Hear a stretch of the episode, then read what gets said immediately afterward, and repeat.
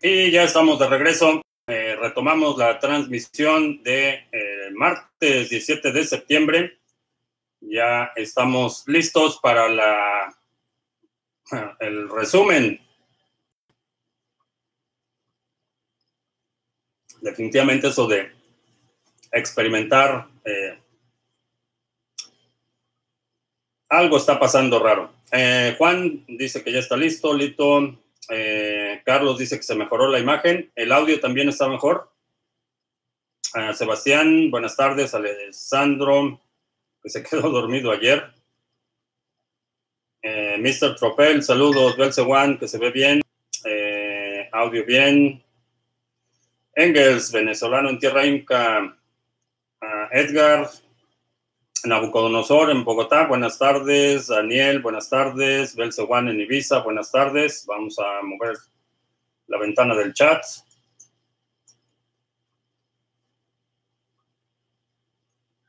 Ah, Julián en Mazarrón. Juan, buenas tardes. Daniel, buenas tardes. Ah, ¿A quién más tenemos? Antonio Cripto, buenas tardes muchos lives al mismo tiempo, casi se cae hasta la blockchain. Eh, no, el, el, stream que estoy experimentando es eh, con Restream. Yo, quiere decir que mi, mi, ubicación local se conecta punto, punto a punto con el Restream y el Restream es el que hace la distribución de la señal. Entonces, se supone que con esa, ese modelo requieres menor ancho de banda. Si quisiera transmitir simultáneamente a todas las plataformas, la velocidad de subida que necesitaría sería bastante alta, multiplicado eh, por lo menos 2 megabits por el número de streams. Eh, entonces, así no funcionaría, pero con eh, punto multipunto se supone que debe ser más eficiente el uso de ancho de banda, pero seguiremos experimentando. Uh, Antonio en Irlanda, saludos. Miguel, por fin en directo, saludos. Eh, Juan Francisco en España. Eh, Justin Son dice que su proyecto será descentralizado. Sí, eso lo publiqué en Twitter hace un par de semanas. Eh, realmente el, el, proyecto no tiene ni pies ni cabeza y es un, una combinación de plagios de ideas y eh, hipérbole en la promoción.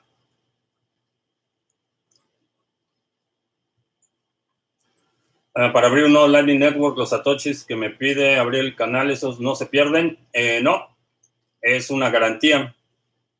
Ah, para recibir pagos de Lightning Network me sirve el video que subiste. Sí, eh, la cartera Lightning Network, con eso puedes hacerlo en el teléfono perfecto, en la tele no, eh, por piedad no me vean en la televisión.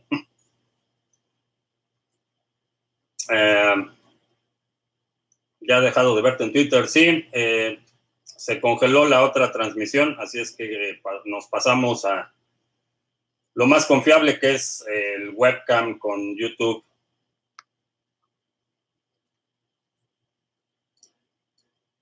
Eh, lo importante es el audio, no es streaming de juegos, es de conocimiento. Sí, pero si podemos hacer las cosas un poquito mejor, ¿por qué no? Tienes lejos quien te da telefonía. Mm. paper, Wallet para Cardano. Sí, eh, me parece que Yoroi te permite crear una cartera en papel. Eh, Dedalus también te permite hacerlo. Andy dice que Tron es un proyecto mágico, pones tu dinero y desaparecen. ¿Cómo afectará el precio del BTC? Eh, hay dos, dos líneas de pensamiento. Yo me alineo más con la segunda. La primera es que el precio se va a disparar por el incremento en la demanda y el retiro de circulación de una cantidad considerable de Bitcoin. Todavía no sabemos cuánto va a ser. Yo soy más bien de la opinión de eh, compra el rumor y vende la noticia. Eh, creo que vamos a ver eh, una venta en cuanto se inicien los contratos. esa es mi, mi lectura de la situación, pero veo más bien una tendencia a la baja una vez que se libere BAC. porque ha, creado muchas expectativas. Y, lo que sucede, como lo vimos en el halving de Litecoin, cuando no se cumplen esas expectativas, vemos un eh, dump masivo en, muchos proyectos. Creo que va a ser el caso de, de BAC porque ha, puesto expectativas, en mi opinión, demasiado altas para muchos eh, inversionistas no muy bien informados. Estoy preparado para la alt season, pero parece que no llega si estás preparado, no importa si Alt Season llega en un mes o en tres meses, eh, qué bueno que ya estés preparado. Ah, no he pasado mi saldo en Binance, tengo que hacerlo cuando es el último día. Eh, no sé a qué te refieres con pasar tu saldo de Binance. Si estás aquí en Estados Unidos, eh, vas, a, vas a tener que usar la plataforma para residentes y ciudadanos en Estados Unidos en general, no recomiendo tener saldos en Binance a menos que estés haciendo trading activo. Ah, el problema de Ethereum es lo grande que se están haciendo los nodos. Eh, sí, es el problema de escalación, ya tiene, eh, tiene un, un límite de capacidad y estamos viendo que mientras más demanda la cadena, menos nodos pueden tener una copia de la, cadena completa. Entonces es un, es un reto de escalación y la realidad es que no estoy tan optimista con las eh, propuestas que he visto por parte de la fundación y de los principales eh, desarrolladores de Ethereum. Eh, sigo creyendo que la dirección es confusa, hay una confusión de identidad. vemos un grupo que dice que Ethereum es dinero y que debe tener una política monetaria como lo tiene Bitcoin, otros dicen que no es dinero y que debe ser únicamente utilizado como gas, eh, como eh, combustible para transacciones y el soporte de la plataforma. Entonces, desde el punto de vista ideológico y de identidad, creo que hay una crisis eh, severa. Mientras más sé de economía y política, más me descripción. Eh, supongo que más te decepcionas, eh, ¿sí?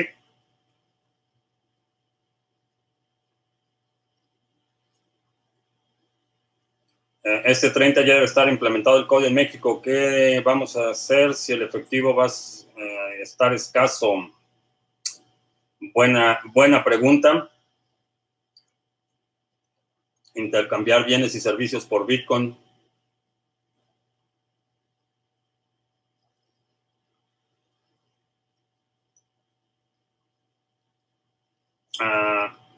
Que va a empezar un modelo de recompensas de Ethereum en stake. Sí, se va a cambiar a, de, Proof of Work a Proof of Stake.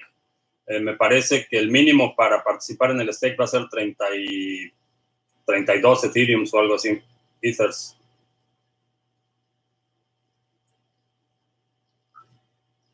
Creo que es mejor minar eh, Ethereum que Ethereum Classic. Eh, Ethereum Classic, Ethereum creo que sí, eh, los retornos que yo he observado en el equipo que tengo minando es más alto en Ethereum Classic. Después de que hablaron del meetup de Bitcoin, me dan ganas de hacer uno porque Bitcoin y SBI Cash no son Bitcoin, ¿sí? Eh, mi recomendación, si a todos los que quieran organizar un meetup de Bitcoin, eh, empiecen únicamente Bitcoin, si dejan entrar cualquier otra cosa, se va a erosionar y se va a convertir en un festival de estafadores. Algunas alts están mostrando signos de vida. ¿Qué opinas? Eh, mm, vamos a seguir viendo un mercado lateral. Todavía, todavía espero un movimiento grande en Bitcoin antes de que llegue alt season. Entonces, en tanto no se dé ese movimiento grande en Bitcoin, eh, todo, son, todo lo considero las bajas una oportunidad y el sostenimiento del precio, eh, confirmación de mi hipótesis. Ah, ¿Cómo puedo comprar BTC para evitar a Lolita? Eh, por razones de privacidad y como comentábamos ayer con el hackeo masivo de una base de datos de todos los ciudadanos ecuatorianos que tenían créditos bancarios, créditos automotrices, toda la información eh, demográfica, información de empleo, récords bancarios. Eh, el problema, más allá de la fiscalización, para mí y mi preocupación mayor es la, la seguridad de los datos. Entonces, ¿cómo hacerlo? Utiliza BISC, utiliza uh, HODL HODL, haz transacciones de persona a persona, eh, intercámbialo por otros bienes, eh, no necesariamente directo por dinero, pero eh, por ejemplo, si alguien tiene Bitcoin, ah, sabes que alguien tiene Bitcoin y necesita cambiar su coche, ahí hay una oportunidad, tú puedes comprar el coche y cambiarlo por Bitcoin. Ahí hay que ser creativos en este sentido para minimizar la huella de papel o la huella digital en este caso que vas dejando, porque todos esos registros permanecen. Entonces, en un escenario en el que Bitcoin llega a un precio 100 veces de lo que es hoy, que no es imposible, eh, si la historia nos, eh, eh, se, repite, no es imposible que llegue a, llegue a un nivel de 100 veces lo que vale hoy, no sé cuándo, a lo mejor en 10 años, a lo mejor en 15 años, pero imagínate un escenario en el que, digamos, 10 veces, que Bitcoin sube 10 veces su valor actual. Totalmente posible, no sé si vaya a ser en el corto plazo o en el mediano plazo, pero la huella que estás dejando el día de hoy, esa va a permanecer 10, 15, 20 años. Y, me refiero a, toda la estela de registros y, puntos de datos que vas dejando, esos van a permanecer.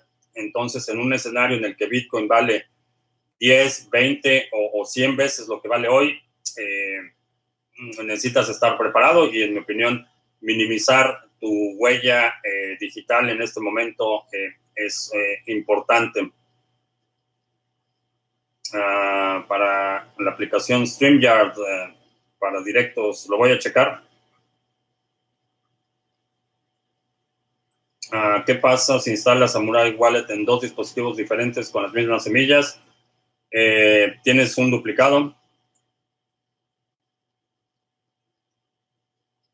Ah, ya dijo el gobernador de Chihuahua que está pensando la posibilidad de deslindarse del pacto fiscal federal.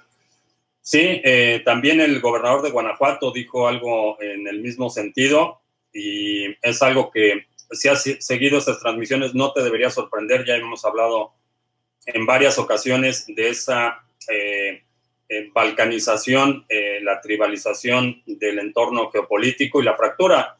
Eh, estos movimientos independentistas, ya los habíamos mencionado, no solo en México, eh, con Campeche, por ejemplo, que tiene una tradición eh, de, básicamente desde la independencia de México, que Campeche, la zona de Campeche ha buscado su independencia, la península de Yucatán, el norte, ya habíamos hablado de esta idea de la, de la no me acuerdo cómo le llamaban, la, la, República, República del Norte, no, no me acuerdo cómo le llamaban, pero es eh, los estados de eh, Nuevo León, eh, Coahuila y Tamaulipas.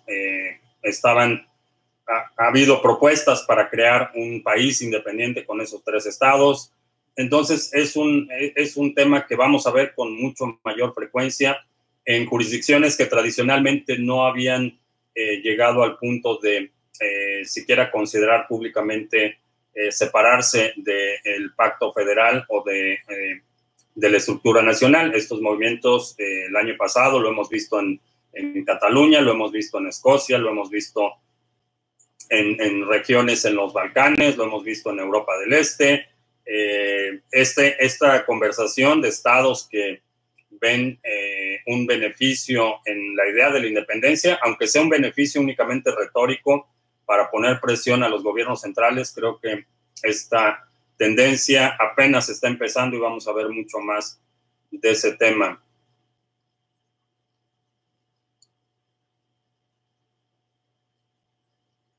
Ah, ¿Cómo veo el panorama de Calisto? Eh, bien, creo que siguen trabajando consistentemente y eso es algo que, creo que en el, en el momento que empiece a entrar más capital a las altcoins, el hecho de que haya trabajo consistente por parte de los desarrolladores y que haya releases de forma regular, eso va a ser eh, un punto a favor cuando la gente decida dónde poner su dinero. Aquellos proyectos que han eh, tratado de, navegar eh, sin hacer muchas olas estos, bueno, ya año y medio de, de mercado, bueno, más de año y medio de mercado recesivo, creo que van a tener ah, menos posibilidades de eh, ver una entrada de capital considerable.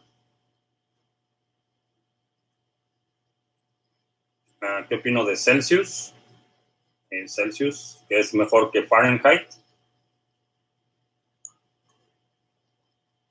Ah, ¿Qué es un Meetup? Es una sesión informativa, es una sesión de información.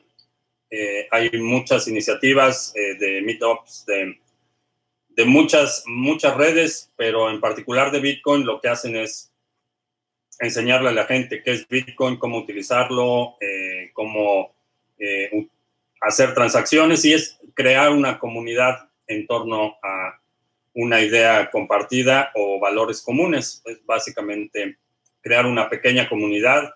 Eh, generalmente cuando esta comunidad toma velocidad empiezan a estar en posición de, tener eh, oradores invitados o tener charlas específicas. Generalmente se reúnen una vez al mes para hablar de Bitcoin. En ocasiones puedes hacer intercambios eh, locales con personas que ya conoces. Eso es una ventaja considerable de crear una pequeña comunidad alrededor de Bitcoin. el mercado on-chain es bullish. Eh, sigo ese indicador para BTC, ¿no?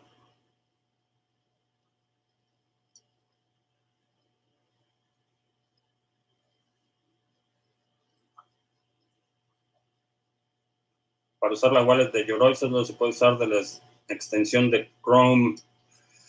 Eh, buena pregunta. Creo que tienen una aplicación independiente. Eh, no estoy muy seguro, necesitaría confirmar eso, pero creo que hay una aplicación, un standalone. Eh.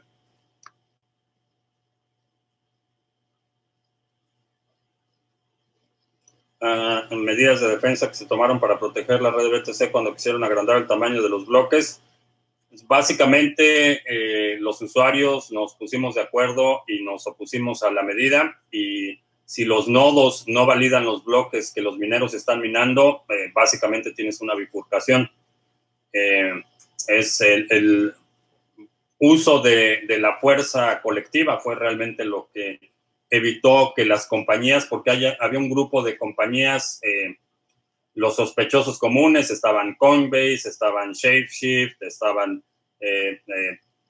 empresas que decían hablar o, afirmaban hablar a nombre de sus usuarios y apoyaban esta eh, idea eh, sin sentido que le llamaban que era una, eh, un compromiso, era una idea moderada de aumentar, duplicar el, el, tamaño del bloque como condición para activar Segwit. Eh, le llamaron SegWit 2X, que era básicamente ese compromiso, eh, aumentar al doble el tamaño del bloque como condición para activar SegWit. Obviamente fue un desastre y eh, las empresas y, los CEOs de compañías que apoyaron esta idea lo hicieron simplemente por interés propio, argumentaban hablar a nombre de sus usuarios, cosa que los usuarios se rebelaron y surgió este movimiento que se llamaba eh, Nodos X, que era básicamente el rechazo total a esta idea. ¿Y cómo se hace ese rechazo? Se hace mediante señalización. El software que, eh, que yo estoy corriendo en mi nodo manifiesta intención cuando señaliza que está activo. Entonces, esa versión del software dice, yo estoy apoyando esta, eh, esta serie de reglas. Eh, cómo se evitó este movimiento o esta, diría, este secuestro por parte de las compañías, eh, los nodos. por eso es tan importante en cualquier proyecto que se diga descentralizado, que los nodos realmente estén en control, en control de los usuarios y que no sea un mecanismo de colusión. Eh, por eso proyectos como IOS, que tienen esta federación de validadores de, de bloques, eh, que son seleccionados, que son identificados y que son conocidos, eh, realmente no, no son conducentes a una verdadera descentralización, porque los nodos, el balance de poder y de incentivos en ese modelo es asimétrico.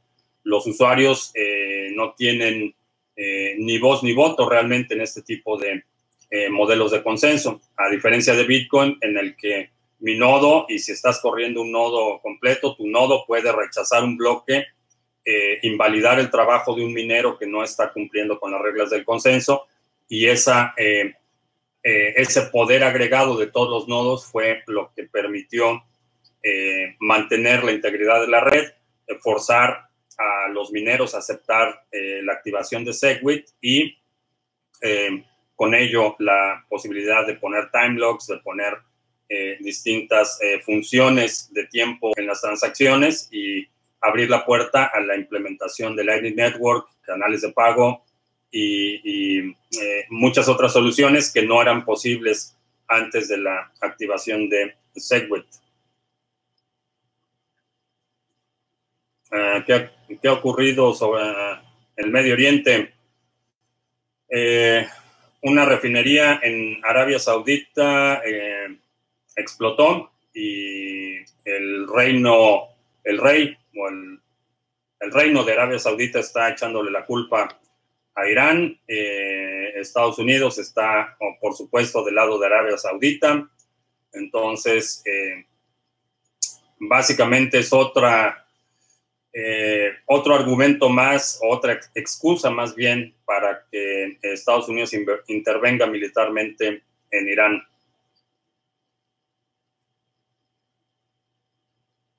El sector bancario se puede volver en un futuro próximo más hostil con el sector de lo que es ahora. Eh, sí, sí, y creo que va a suceder. Eh, ¿Cómo puedes combatirlo? no uses bancos,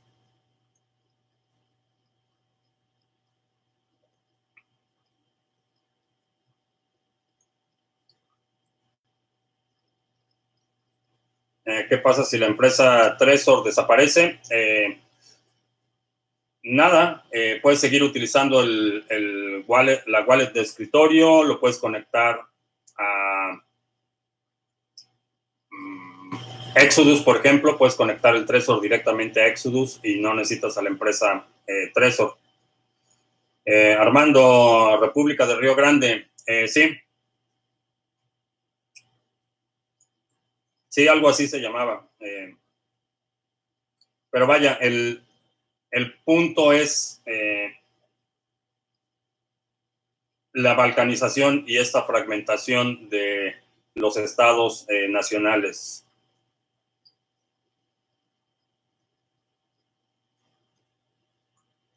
En Cataluña los están metiendo a la cárcel a los políticos.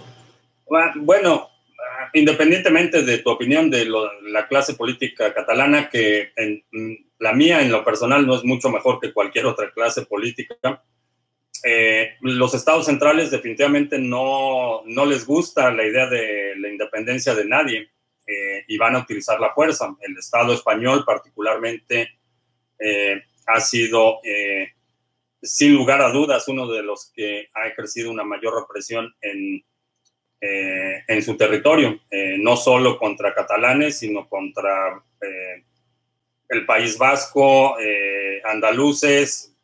La historia es, es, muy larga en ese sentido y el Estado español ah, se ha caracterizado por un por recurrir a la violencia para mantener la integridad de su territorio nacional. Ah, la violencia en México por la droga pudiera ser que la legalicen más rápido a nivel mundial. Eh, mucho de la violencia en México, aunque se le atribuye a las drogas, la realidad es que tiene que ver más con la impunidad y la corrupción que con el tráfico de drogas en sí. Eh, vemos unos niveles de impunidad eh, en México en el que puedes actuar sin consecuencias y eso, en mi opinión, tiene un impacto mayor en los niveles de violencia.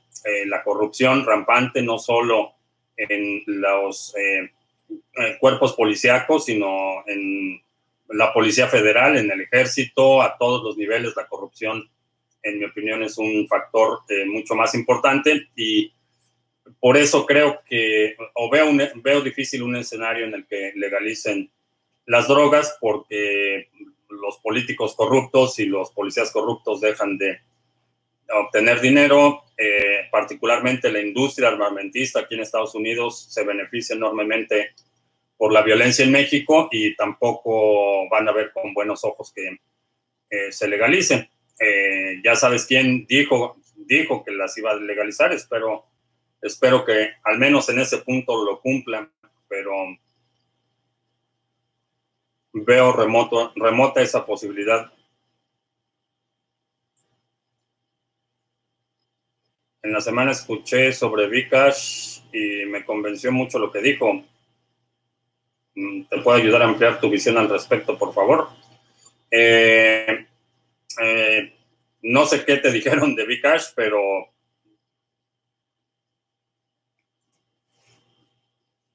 en términos de escalación es la solución equivocada.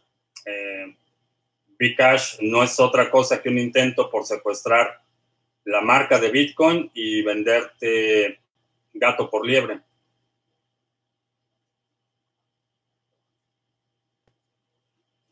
la cartera en papel más, es más segura la que ofrece Yoroi o la de Dedalus. En, en términos de seguridad, las carteras de papel dependen eh, mucho más del protocolo que sigues para crearlas que del software en sí. Eh, por ejemplo, eh, algo que es importante hacer cuando estás creando carteras en papel es que lo hagas en un dispositivo que esté aislado de la red, que no tengas conexión activa. Eh, otra cosa, que la impresora en la que estás imprimiendo tu cartera en papel no sea una, una impresora que esté conectada a través de Wi-Fi. Entonces hay muchos procedimientos de seguridad que son más importantes que el software en sí.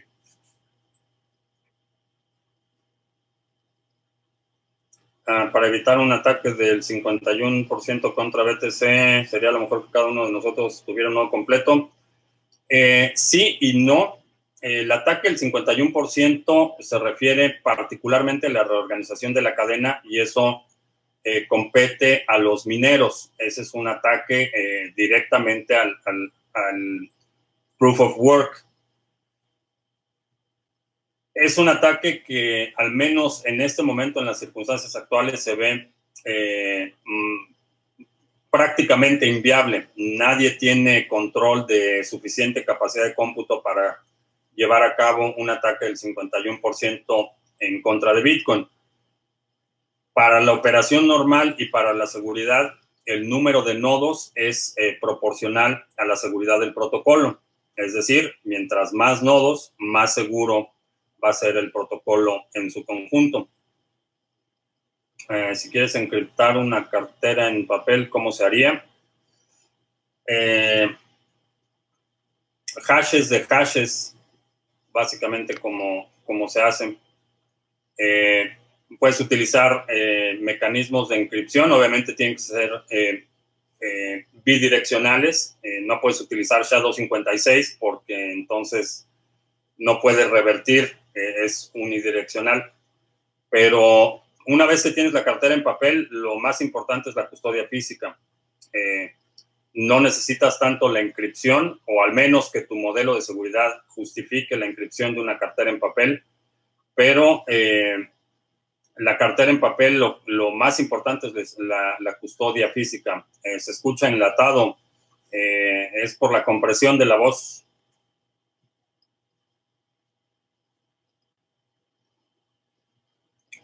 en un Ledger Nano, si tienes dos carteras de Bitcoin, haces compras desde Coinbase y la otra comprando a mano en Bit2Me, si rastreas una, llegas a la otra. Eh, si, si, están separadas y son distintas carteras, ¿no? A menos que tengas transacciones internas de una cartera a otra.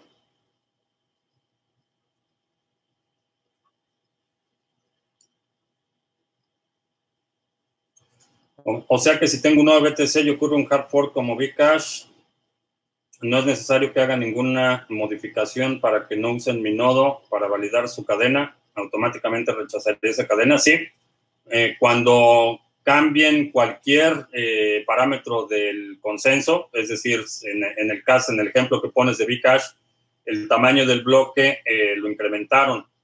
Entonces, tu nodo cuando recibe ese bloque dice, no, este bloque excede el límite y por lo tanto es un bloque inválido y lo descartas. Entonces no validas esos bloques y no copias la cadena que están creando porque todo lo que recibas de esos nodos eh, al inicio eh, son eh, nodos inválidos. Una vez que termine lo que termina la, la, bifurcación y empieza a haber nodos que están señalizando el nuevo upgrade, tu nodo no se va a conectar a esos nodos porque tienen versiones de software incompatibles. Cuando empiezas a conectarte a la red de Bitcoin y empiezas a recibir información de otros nodos, todos esos nodos que no son de la red de Bitcoin eh, simplemente los ignoras.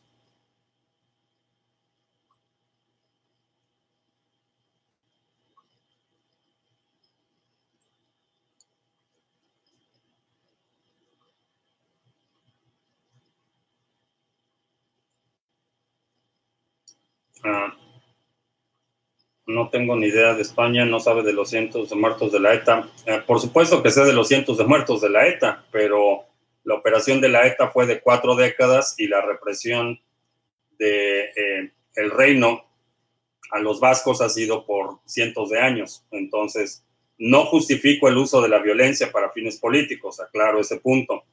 No estoy diciendo que lo que hizo la ETA sea correcto, no estoy diciendo que lo lo que hacen grupos separatistas violentos eh, sea correcto. No estoy justificando la violencia, pero eh, si quieres contar muertos, la realidad es que eh, es una métrica bastante frívola, pero si a número de muertos vamos, la represión de los vascos por parte de la corona española ha sido por cientos de años.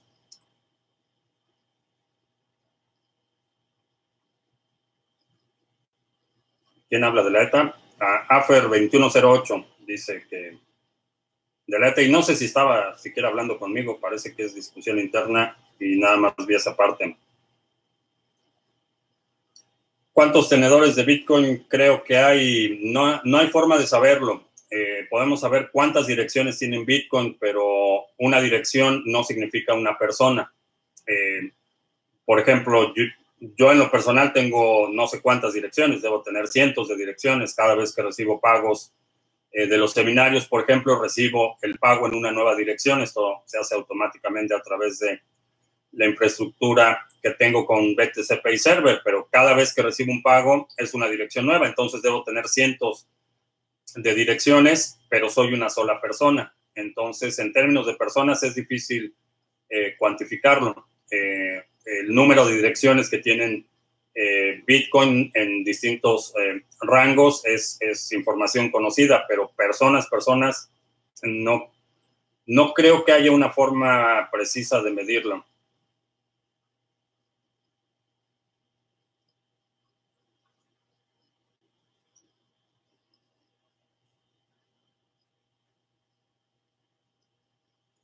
un Estado pudiera ser productivo sin cobrar impuestos.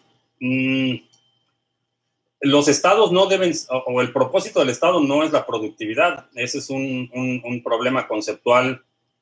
Eh, eh, no sé de dónde surge esa idea, francamente, pero, pero el propósito de un estado, eh, el, principal propósito es, primero, proporcionar seguridad a sus ciudadanos. Y en ese punto, la mayoría están reprobados. Eh, el segundo punto del Estado es eh, garantizar las eh, o, amortiguar las asimetrías entre los distintos actores o participantes de ese Estado. Pero esa idea de la productividad es una idea con un tono más bien marxista, porque el Estado, en mi opinión, no debe ser propietario de los medios de producción, no debe controlar los medios de producción eh, un Estado puede ser funcional, eh, puede ser efectivo, pero productivo, mm, en mi opinión, no debe ser productivo. ¿Puede ser efectivo y funcional sin cobrar impuestos? No. Obviamente el, el, impuesto que pagamos en, cierta medida es el, el, costo por vivir en una sociedad civilizada, pero en la mayoría de los casos excede el beneficio eh, que recibimos eh, de forma colectiva y tiene que ver mucho con, con el, despilfarro eh, de recursos públicos. Pero puede existir un Estado sin, cobrar impuestos. En mi opinión, no. No conozco ningún modelo que pudiera financiar el Estado sin cobrar impuestos.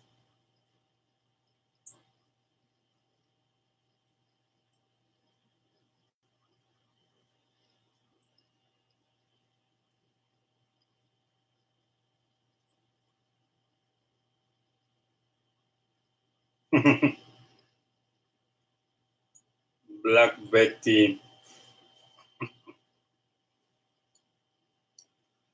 Ay, bendita ignorancia. Ah, con este hash rate se avanzará el halving. Parece que sí, eh, parece que sí se va a empezar a acelerar. Eh, acuérdate que la dificultad del algoritmo se ajusta cada dos semanas. Eh, el propósito de este ajuste es mantener regular el intervalo entre bloques. Lo que estamos viendo es que se está acelerando, se está incrementando mucho eh, eh, de un ajuste a otro la cantidad de eh, hashes disponibles y esto está haciendo que el intervalo entre, bloques se reduzca.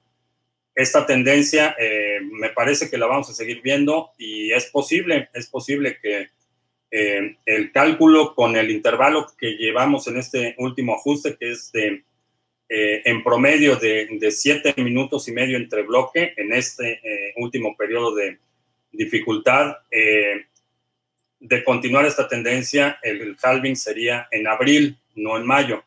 Ahora, en el próximo ajuste de dificultad es posible que el intervalo entre bloques se incremente un poquito más de 10 minutos y eso vaya ajustando el, eh, el tiempo, pero sí, acuérdate que los halvings están determinados por eh, número de bloques, no por fechas. Entonces, cuando suceda el bloque eh, correspondiente sucede. Y no importa si es mayo, si es junio, si es abril eh, o, qué fecha sea, es el número de bloque lo que importa.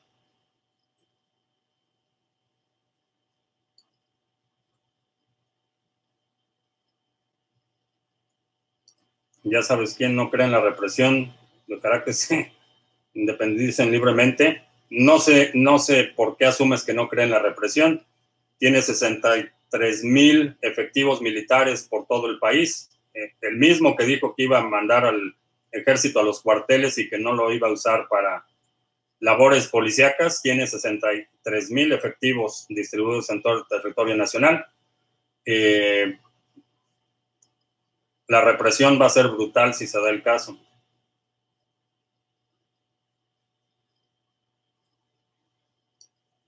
Una vez que tengo una cartera en papel y la conservo por muchos años, cuando cambie el protocolo en la inscripción SHA-256, uno superior, ¿qué pasará con mis activos? Eh, no esperaría a que se dé el cambio. Eh, obviamente, si estás medianamente enterado, eh, te vas a dar, va a haber una fecha, no es algo que va a ser de la noche a la mañana, que un día nos despertamos y ya está otro algoritmo. este va a ser un proceso que se tiene que poner primero en testnet, van a pasar nada más para Segwit el proceso de, eh, en testnet eh, fue de por lo menos un año. Entonces, eh, si, si, se requiere un upgrade al algoritmo de inscripción, ese upgrade va a ser algo ampliamente anunciado. Todas las carteras van a empezar a hablar de, para tal fecha tienes que hacer un upgrade o tienes que actualizar esto. Entonces, a menos que tengas tu dinero, tus monedas en una cartera en papel, y te vayas a vivir una isla desierta y no tengas contacto con la civilización, te vas a enterar que hay que hacer un upgrade y simplemente haces un swipe a una cartera en caliente y una vez que se hace el upgrade, vuelves a transferir los fondos a una cartera en papel.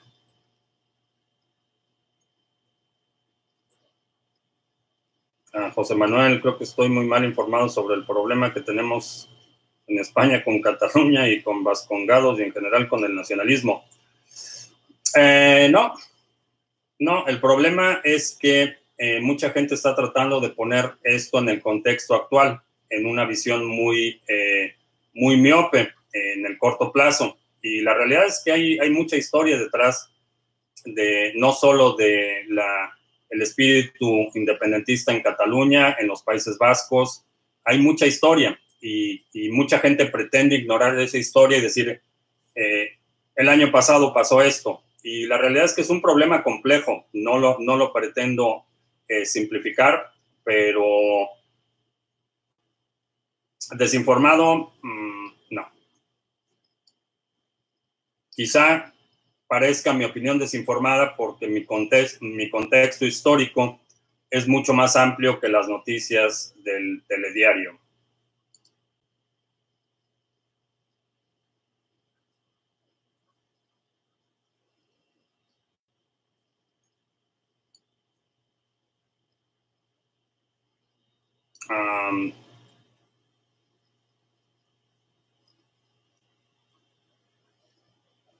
¿Cómo ve eso que BTC puede llegar a valer 250 mil dólares para el año 2022? Es posible. Eh, la realidad es que no hay, no hay forma de determinar cuánto puede valer, no hay, no hay una métrica. Eh, si ves la historia de la apreciación de Bitcoin, eh, empezó valiendo cero y, estamos hoy a 10 mil, no sé, 10 mil 300, no, no chequé el precio hoy pero uh, ah, 10.200 o 10.300, algo así. Entonces, como posible, eh, sí, sí es posible. Eh, considera que una, eh, en 1973, cuando Estados Unidos elimina el patrón oro, el costo, el, el, precio al que el gobierno compró las onzas de oro fueron 32 dólares.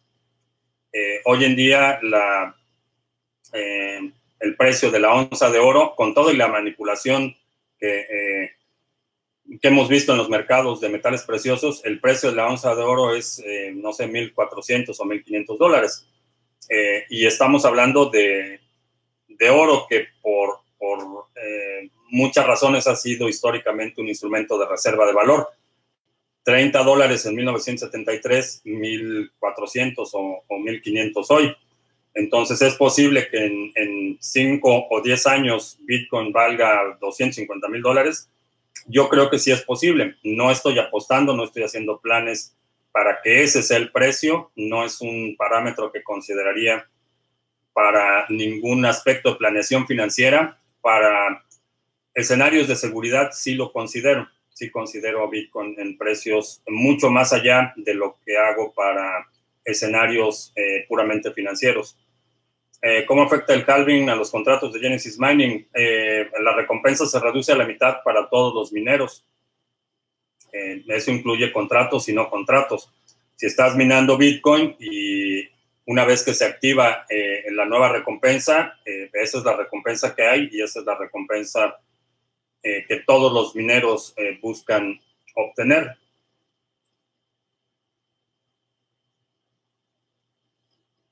Eh, ¿qué me parece la stablecoin descentralizada de DAI? No acaba de convencerme del todo. Eh, creo que el algoritmo que proponen para mantener el precio estable, en mi opinión, no funciona. Y en general, el concepto en sí de stablecoin, en mi opinión, es, eh, inviable. La única forma de mantener un precio estable es controlando el suministro, controlando la oferta eh, restringiendo el circulante. Estos son, son herramientas que los bancos centrales usan. Eh, cuando el precio del dólar en México se dispara, el Banco de México empieza a rematar dólares para bajar el precio, eh, que quiere decir que están proviendo o, suministrando esa bien que el mercado está demandando. Entonces, esa es la forma con la que estabilizan el tipo de cambio en México.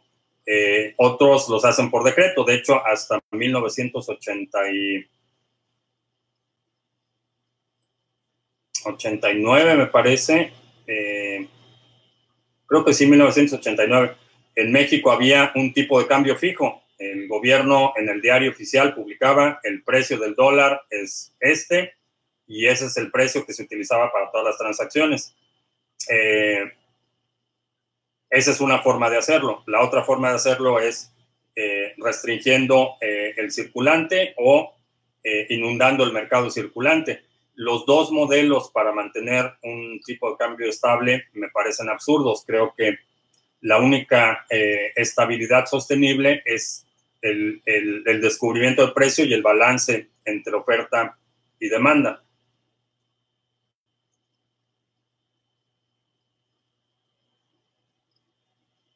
Y la represión no será directamente militar, sino social. Hoy en día lo, lo vimos, solo das tu opinión y te caen como moscas tratando de desacreditarte. Eh, sí, pero creo que particularmente en el, en el asunto de la independencia, no, no sé, posiblemente en México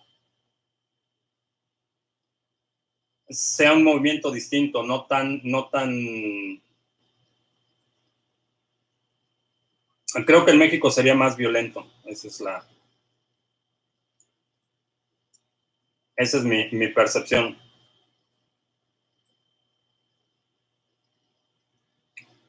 Cuando se mine el espacio con ingravidez, el oro será tan común como el papel aluminio de la cocina. Eh, eventualmente sí. Eh, necesitamos poder traer ese material a la Tierra, si no, no tiene realmente ninguna ninguna utilidad. Sabemos que existe en, asteroides, sabemos que existe en otros cuerpos celestes, pero el hecho de que esté ahí, si no lo podemos traer a la Tierra o no lo podemos procesar o no lo podemos utilizar, eh, no, no tiene, eh, no hay forma de incluirlo en el precio.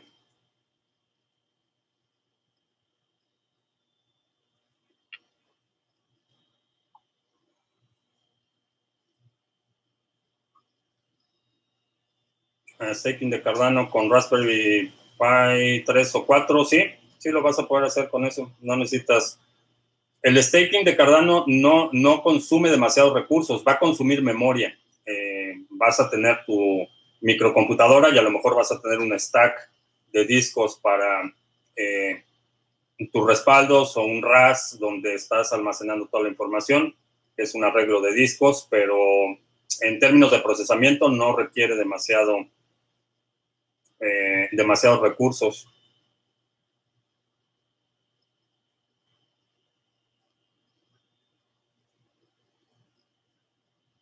la potencia en el proceso minado, el acortamiento de la verificación y en general la posibilidad de acortar antes del año 2140 el último bloque de BTC podría afectar en algo el protocolo. En el año 2140 es el último bloque con eh, Coinbase, con nuevas monedas.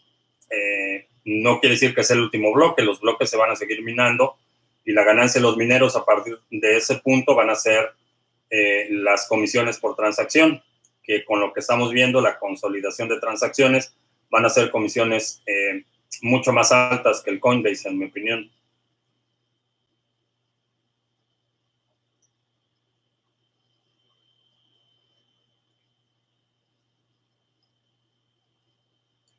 Eh, cuando se lleguen a 21 millones habrá otro Bitcoin 2.0. No lo creo. Eh, es altamente divisible.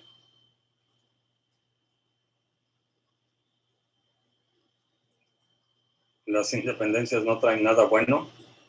Depende a quién le preguntes, pero aun cuando no sea un escenario ideal, eh, me inclino a apoyar el espíritu de independencia. Creo que la autodeterminación de los pueblos es es un derecho fundamental.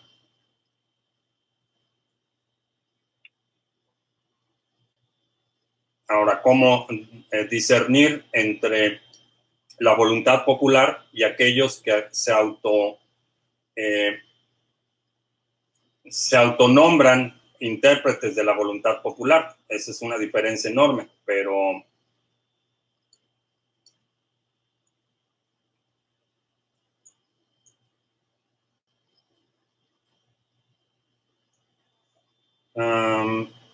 Si pago .09 USD el kilowatt, en mi opinión es caro. No creo que sea rentable entrar a la minería si estás pagando eso por kilowatt. Eh, considera también el asunto de la temperatura, es decir, dónde estás ubicado y si los equipos van a requerir enfriamiento extra.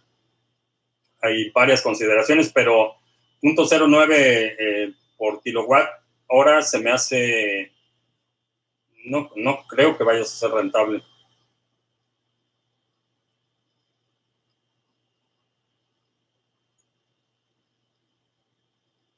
Ah, el staking de Cardano, se van a necesitar tener las carteras online. No, eh, es staking delegado.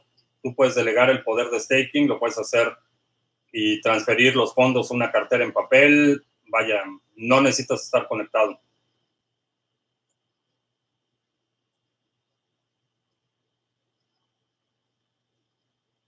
Si participas en el proyecto de Bitcoin, ¿apoyaría alguna idea? Me gustaría hacer alguna implementación en especial. Eh, creo que la, parte de la privacidad en, segundo layer es algo urgente.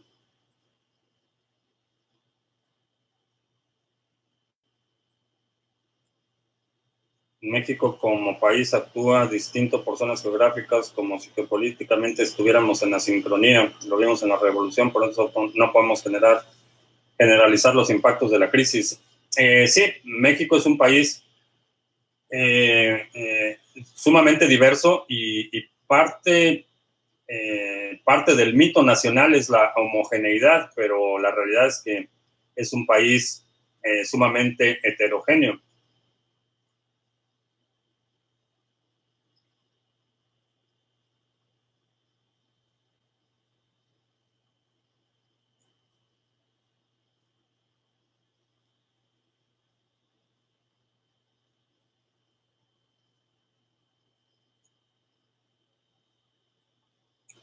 La última Unicard Season duró tres meses, la próxima durará más de tres meses. Mm, no lo sé. No lo sé. Yo estoy viendo cómo emigrar por la cuarta transformación. ¿Te estás tardando, Aldo?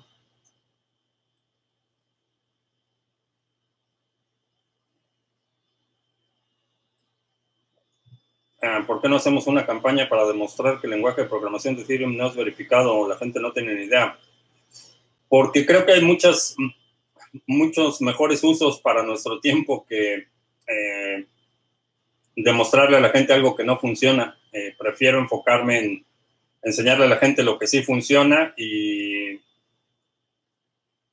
creo que es mejor uso de, el tiempo y la energía. Eh, ¿Con qué lenguaje se modifica el código de Bitcoin? Ah, no modificas directamente el código puedes programar un cliente en cualquier lenguaje. Hay, clientes ligeros en Java, eh, lo puedes programar en C, C++, puedes programar clientes en Python. Realmente es independiente del lenguaje de programación que utilices. El cliente de Bitcoin Core eh, tiene eh, APIs que funcionan en Python, que funcionan en PHP, que funcionan en cualquier lenguaje de segundo nivel, eh, tiene librerías que utilizan C, entonces es independiente del lenguaje de programación, de la misma forma que el protocolo para correo electrónico es independiente del lenguaje en el que esté programado la aplicación que utilizas para acceder a eh, tu correo electrónico.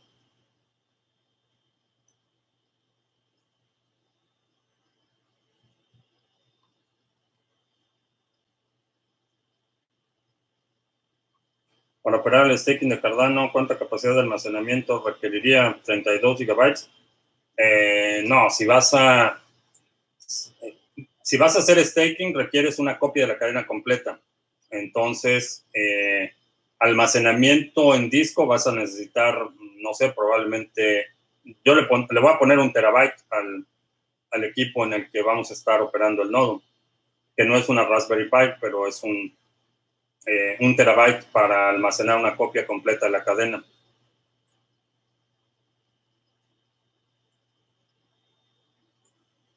Ah, si la gente y la oposición no se ponen las pilas en las elecciones y no se le quita el Congreso a Morena, estamos perdidos. En mi opinión, sí. si mantiene el control del Congreso más allá de las elecciones intermedias,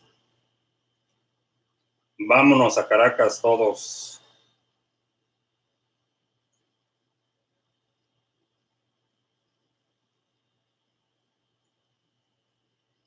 Ah, se me crashó el PC y perdí mi private key de la Neon Wallet, pero tengo el nombre de usuario y password. ¿Es posible recuperar los fondos? No, el nombre de usuario y password te va a permitir desencriptar la llave. Eh, es una encripción secundaria. Parece ser que perdiste tus fondos. Ah, veremos una moneda tipo Bitcoin en la red de Cardano y que actúe como gas. Eh, no lo creo. La, puedes crear, puedes crear tus propios tokens. Eh, no tienes límite para hacer eso, pero realmente no, no creo que vaya a ser el caso.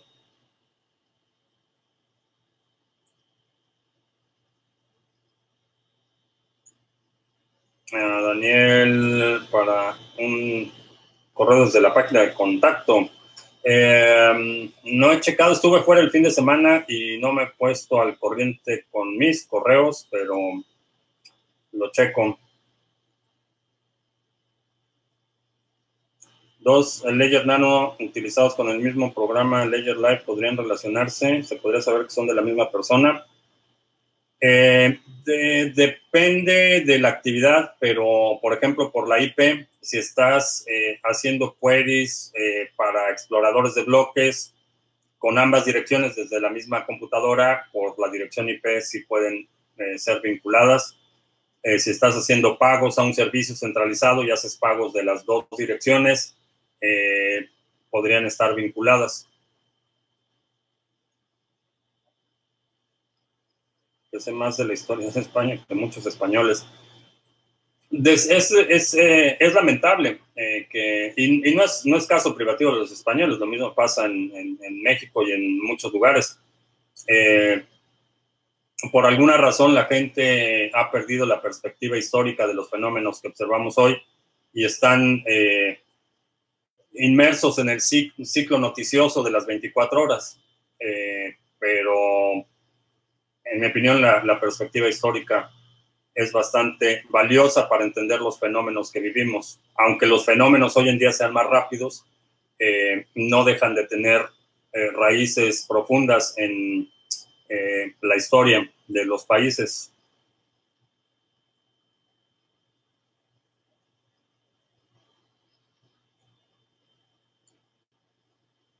que se puede comprar y vender Bitcoin en la red de PundDX.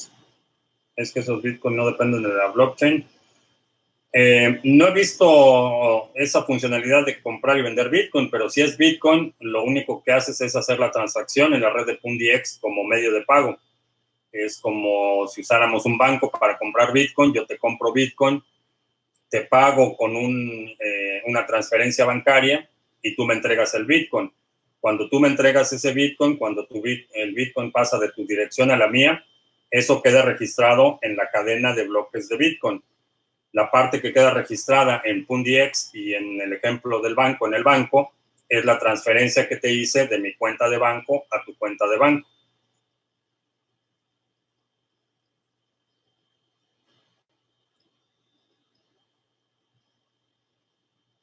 será un fin de año épico porque me afectará el bigote. No. No, eso ni siquiera lo consideraría épico. Eso lo consideraría un accidente. Bien, pues ya se nos acabó el café. Te agradezco mucho que me hayas acompañado y que hayas tolerado la primera parte accidentada de nuestra transmisión. Eh, te recuerdo que estamos lunes, miércoles y viernes a las 7 de la noche hora del centro, martes y jueves a las 2 de la tarde. Si no te has suscrito al canal, suscríbete para que recibas notificaciones cuando estemos en vivo y cuando publiquemos nuevos videos. Te recuerdo también que el 28 de septiembre tenemos el seminario de eh, eh, OPSEC número 2, que es eh, multifirmas y custodia de criptoactivos. es un seminario en el que vamos a ver el modelo de seguridad, que, en qué situaciones se puede aplicar de forma eficiente un, eh, un modelo de seguridad multifirmas, qué son las multifirmas, cómo, se, cómo funcionan, cómo puedes implementar una con tus eh, criptoactivos. Eh, saludos a la prima de Alessandro. Eh, ¿Quién más? No sé. Bueno, Alessandro, no Ah, era broma. A la prima de Alessandro que no le va a pagar impuestos a Lolita. Por mi parte es todo. Gracias y hasta la próxima.